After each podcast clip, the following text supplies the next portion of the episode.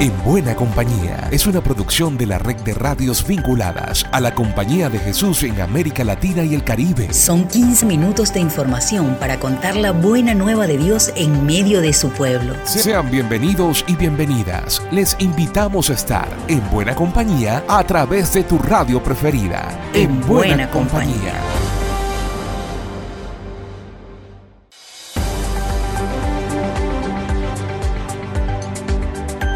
El Espíritu del buen Jesús nos congrega otra vez en su buena compañía. Ya entramos en la época del Adviento y la invitación es para que estemos alertas con esperanza ante la llegada del Señor. Soy Alexander Medina, de la red de radios jesuitas de América Latina y el Caribe. El padre Lucas López nos reseña que el Papa Francisco le habló a médicos africanos sobre la importancia del cuidado de la salud. Un saludo, Alexander. En su encuentro con la Asociación Médicos en África, el Papa puso sobre la mesa que es vergonzoso que tantas personas no tengan acceso a una atención sanitaria básica. Y no es por falta de recursos, oigan, que se dedican a la industria armamentista o a aquella de lujos estéticos y bastante superfluos, por cierto, como la del maquillaje. Alabó el Papa la actitud y la labor de médicos con África, porque hacen visible una guerra oculta que se lleva la vida de muchísimas personas y deteriora la convivencia de forma radical. Fíjate, Alexander, a veces nos enredamos en cuestiones superfluas y olvidamos lo fundamental, la vida. Nos toca mirar ahí también, en buena compañía. Lucas López del equipo CEPAL para la red de radio jesuita de América Latina y el Caribe.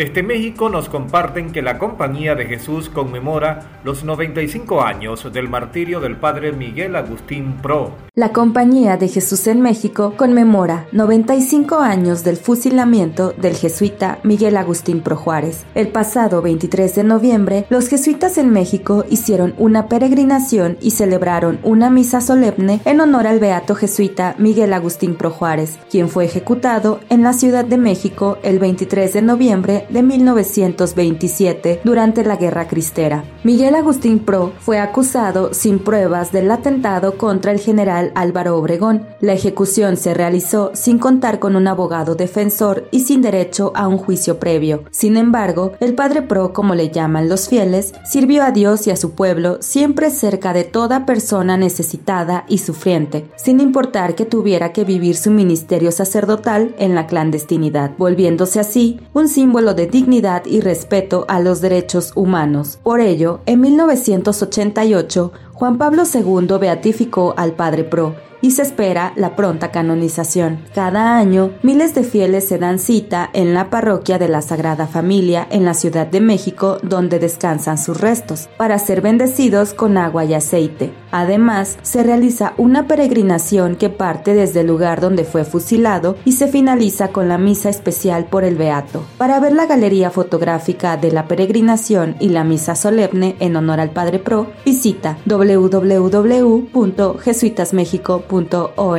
Reportó Elizabeth Ángel de la Compañía de Jesús en México para En Buena Compañía. En Nicaragua se han documentado más de 400 ataques contra la Iglesia Católica el informe completo lo tienen nuestros compañeros de Radio YSUK de El Salvador.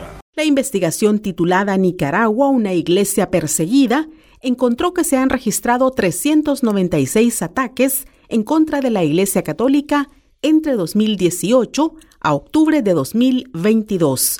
El estudio fue presentado por la abogada Marta Molina desde el exilio. Y entonces vamos a ver los ataques hacia los templos hacia las organizaciones sin fines de lucro, medios de comunicación y proyectos de la Iglesia Católica, también los ataques a los religiosos, las pintas y mensajes de odio, los procesos penales y también las agresiones que han sufrido los laicos. También se han efectuado en estos templos eh, graves daños a la infraestructura, desde deteriorar una ventana hasta intentar incendiar el espacio religioso. También se ha prohibido y impedido realizar actividades propias del culto religioso, entre ellos las procesiones, las misas y rezos. La Conferencia Episcopal de Nicaragua no ha comentado los resultados de esta investigación y en un mensaje de Adviento el pasado 17 de noviembre, expresaron que les alegra la recuperación creciente de las actividades pastorales. Los motivos de alegría no nos impiden reconocer las preocupaciones que tenemos sobre el acontecer social, político y económico de nuestra patria, sobre todo, entre otros, la crisis migratoria, que es reflejo de un drama humano que nos interpela, señala parte del mensaje. También los obispos nicaragüenses señalaron en el mensaje de Adviento que la Iglesia Católica en Nicaragua participa del proceso sinodal, que significa un tiempo de participación y comunión, por lo cual instan a los creyentes a caminar junto a la Iglesia. Este es un informe desde Radio YSUCA en El Salvador para En Buena Compañía. En Chile, más de 30 estudiantes vivieron la experiencia de ejercicios espirituales desde la motivación de la frase evangélica Talita Cum.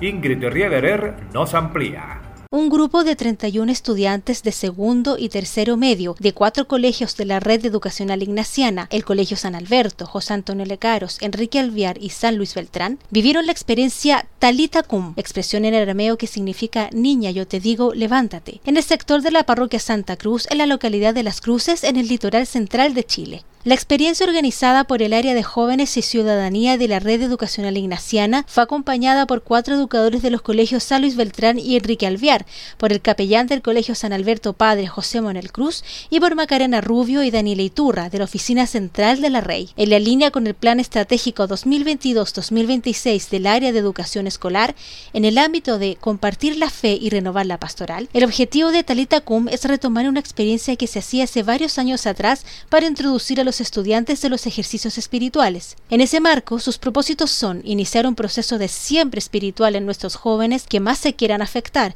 comenzar un proceso de acercamiento paulatino a la vivencia de los ejercicios espirituales, generar un espacio para el desarrollo de la interioridad y favorecer la proyección en cuanto a orientación vocacional, sentido y proyecto vital. Desde la provincia chilena de la Compañía de Jesús informó Ingrid Riederer. Y a continuación escuchamos las noticias de la CEPAL. Gracias, Alex.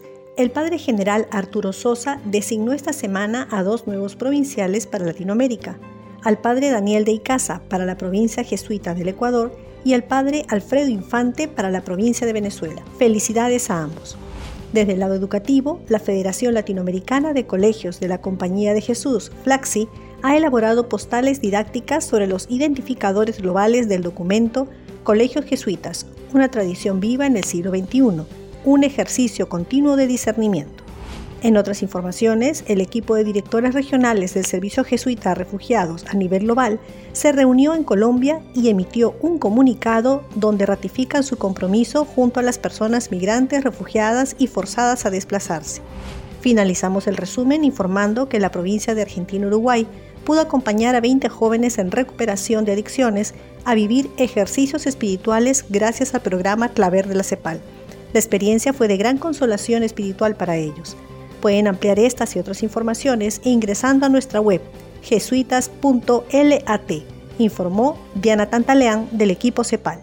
Fe y Alegría Internacional participó en la Asamblea Mundial de la Educación en Sudáfrica y se plantea reimaginar el futuro. Héctor Escandel con el despacho. Desde el 22 y hasta el 24 de noviembre se reunieron en Johannesburgo, en Sudáfrica, todas las organizaciones de la sociedad civil, incluyendo Fe y Alegría, que trabajan para garantizar el derecho humano a la educación. El escenario fue la séptima Asamblea Mundial de la Campaña Mundial por la Educación. Por la representación de Fe y Alegría estuvo el coordinador general de la Federación Internacional de Fe y Alegría, el sacerdote jesuita Carlo Fritzen, y también estuvo Sayen Dogmo, también sacerdote jesuita, director nacional de Fe y Alegría en el chat. El reto de esta asamblea es reimaginar el futuro de la educación. Nuestra misión de educación popular y promoción social, tanto como propuesta y como horizonte también de apuesta ética, política, pedagógica y epistemológica en las nuevas fronteras donde siempre hemos estado y queremos seguir estando con aquellos que más necesitan. Esto es, o esto significa donde haya niños, niñas, jóvenes, adultos sin educación de calidad, ahí estamos, ahí seguimos como movimiento luchando con ellos, desde ellos y con ellos por este derecho humano fundamental para el desarrollo del ser, humano en todas sus dimensiones para la vida. Escuchamos las palabras de Carlos Fritzen, coordinador de la Federación Internacional de Fe y Alegría.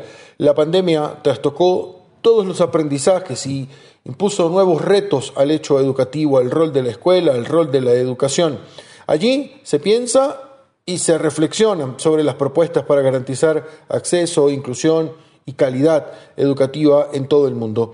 Desde la Federación Internacional de Fe y Alegría en Bogotá, Colombia, Héctor Escandel, en buena compañía. La Argentina se vio estremecida con la muerte de la fundadora de las Madres de Plaza de Mayo. El padre Humberto González de Radio Fabro nos entrega una breve semblanza.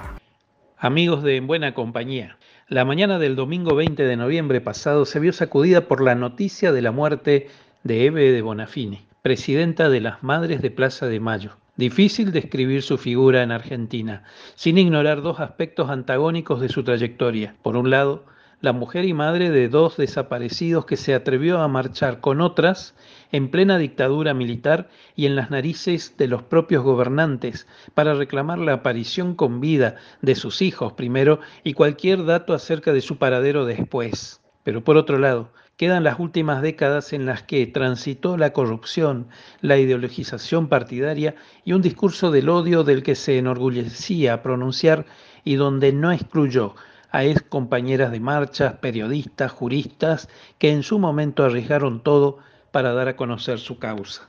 Con Bonafini se va una referente de los derechos humanos, pero al mismo tiempo un símbolo de la profunda grieta que hoy divide a los argentinos en la que se perdió la oportunidad de ser artífice de la reconciliación. Con las madres de Plaza de Mayo divididas y abiertamente conflictuada con la asociación Abuelas de Plaza de Mayo, con una causa judicial por malversación de fondos millonarios a la que no respondió nunca, se cierra un capítulo de la historia que intentará leer en el tiempo. Soy Humberto González desde Radio Fabro de Argentina para En Buena Compañía.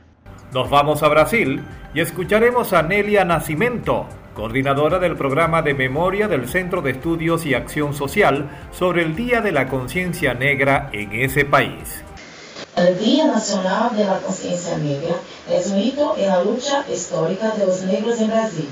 La fecha elegida por ser el mismo día de la muerte de Zumbidos Palmares, personalidad de referencia en la lucha contra la esclavitud en el país, propone a la valorización y el protagonismo de la cultura y las raíces ancestrales de las personas de origen africano. A lo largo de este recorrido, a articulación Afro-Brasil ha sido un espacio de aproximación entre estas personas vinculadas a la misión de de Jesús en Brasil para promover el encuentro, el compartir la vida y la misión, la reflexión sobre la cuestión étnico-racial y el combate al racismo en la sociedad y en nuestras instituciones. Además, están los Núcleo de Estudios Afro-Brasileiros e Indígenas, las comisiones antirracistas en los colegios de la Compañía de Jesús, el ciclo de formaciones y debates los centros sociales y los trabajos que discuten el racismo en Brasil. Por lo tanto, desde este lugar pretendemos ayudar en la articulación de nuestra misión y reflexión, orientando nuestro compromiso evangélico de lucha por la eliminación de toda forma de discriminación e intolerancia racial, extendiendo nuestras manos a todos los grupos, colectivos, movimientos, pastorales y organizaciones que luchan contra toda forma de opresión. Y el cierre lo tiene nuestro compañero José Blanco de Radio Bella Alegría Venezuela con el encuentro Constructores de Paz versión juvenil. A mi lado se encuentra Néstor José Rodríguez. Él es el coordinador nacional de jóvenes para una nueva sociedad, programa que lleva adelante la Pastoral Juvenil de Venezuela. Saludos y para que nos comente sobre este encuentro de los movimientos juveniles de la Iglesia Católica. Estamos en pleno Jóvenes Constructores de Paz, el segundo en la historia, el primero fue en 2020 de manera virtual en pandemia. Eh, estamos en el segundo con el lema Juntos construimos democracia. Unimos dos grandes temas, número uno la democracia y número dos la sinodalidad este tema tan importante que nuestra Iglesia Universal, eh, propuesto por el Papa Francisco, ha impulsado. Entonces nosotros nos planteamos en un contexto venezolano en donde los jóvenes no creen en la democracia, nosotros queremos promover la democracia pero desde la sinodalidad desde las actitudes sinodales de la escucha, el diálogo, el discernimiento y la integración. Cómo nosotros desde nuestra iglesia podemos utilizar este gran recurso que es la sinodalidad, no para que se quede dentro de la iglesia y toda su institucionalidad, en todo su proceso, sino también llevarlo a la sociedad. Cómo podemos pensar un país sinodal, cómo podemos pensar una política que también sea sinodal, cómo nos podemos escuchar, cómo podemos eh, discernir, cómo podemos integrar lo que decimos, cómo podemos dialogar incluso con aquellos con los que no estamos de acuerdo, pero que los podemos escuchar y que juntos podemos construir. Entonces este es el propósito, el propósito de que los jóvenes no se quede esto solamente aquí, sino que nosotros podamos ir también a nuestros barrios, a las universidades, a los colegios, podamos ir a decir esto, que los jóvenes católicos, los jóvenes cristianos creemos en la democracia y no solo lo creemos, sino que también la promovemos desde este recurso de la sinodalidad. Por mi parte, será hasta la próxima. Y recuerden, seguimos en buena compañía. Llegamos al final por esta ocasión. La invitación es para la próxima semana, para que sigamos en buena compañía. Una producción de la Red de Radios Jesuitas de América Latina y el Caribe. En, buena, compañía.